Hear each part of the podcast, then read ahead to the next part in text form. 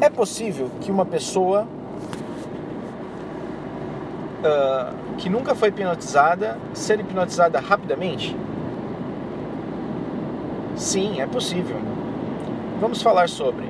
Meu nome é Marcos Cosati e você está no podcast.hipnoclinica.com.br. Uma pessoa que nunca foi hipnotizada e tem muitos uh, preconceitos sobre a hipnose, ela pode ser hipnotizada? Ela pode, ela é hipnotizada, porque toda hipnose é uma auto-hipnose, ou seja, você mesmo é que está se aplicando uh, a, a, hipnose. O hipnólogo, o hipnoterapeuta, ele é apenas o copiloto da sua vida naquele momento, onde ele está dando sugestões você está acatando essas sugestões. Sugestões essas que são dadas, no caso de hipnoterapia, com base no que ele identificou, que, que são as suas reclamações, algo que você queira mudar.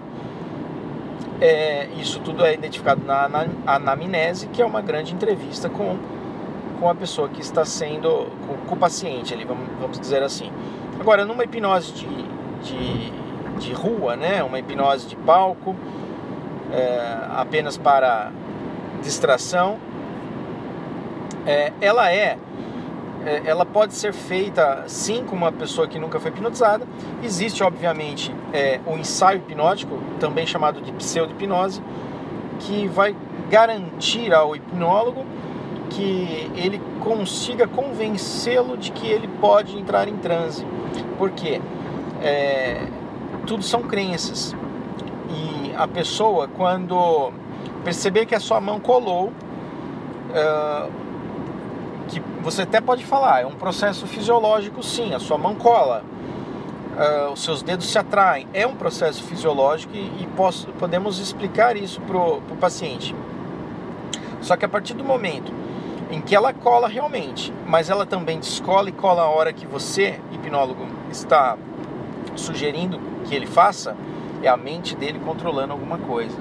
E quando a mente dele controla alguma coisa, ele se sente mais é, é, impressionado com aquilo que está acontecendo. Isso se transforma num loop hipnótico, ou seja, de uma crença passou a, a, através de uma fisiologia, ele passou a ter uma outra crença.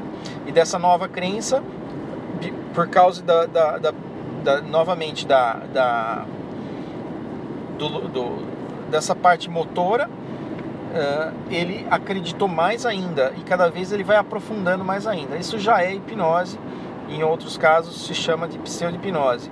Na verdade, toda comunicação é um processo hipnótico. Eu estou ouvindo um rádio atentamente, é um processo hipnótico. Eu estou vendo TV, é um processo hipnótico. Eu estou conversando com alguém, dando aula, ou seja, num culto religioso, é hipnose. Todo tipo de conversação é um processo hipnótico, desde que a pessoa esteja realmente é, recebendo a, a, informação, ouvindo atentamente, com foco e atenção.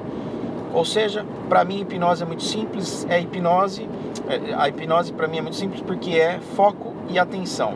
Você tem foco, tem atenção, você naturalmente vai vai entrar nesse transe, seja ele é, feito de uma forma conversacional, ou seja, mais lenta, também não tão invasiva, ou a forma clássica, onde você tem aquela imagem de um pêndulo na frente da pessoa uh, e o pêndulo de um lado para o outro, seus olhos se cansando e você vai ficando com sono. Dessa forma é a hipnose. Então, a pessoa que nunca foi hipnotizada pode ser hipnotizada? Pode. Ela pode e vai.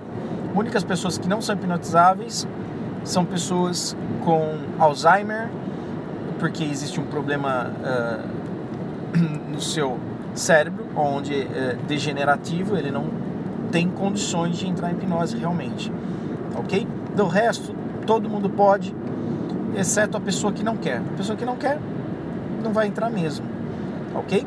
Mas você pode e tem como convencê-lo, porque hipnose também pode ser chamada de, de o poder da sedução. É o quanto você consegue convencê-lo a, eh, de que a, a hipnose é, é algo bom e que vai ajudá-lo, etc.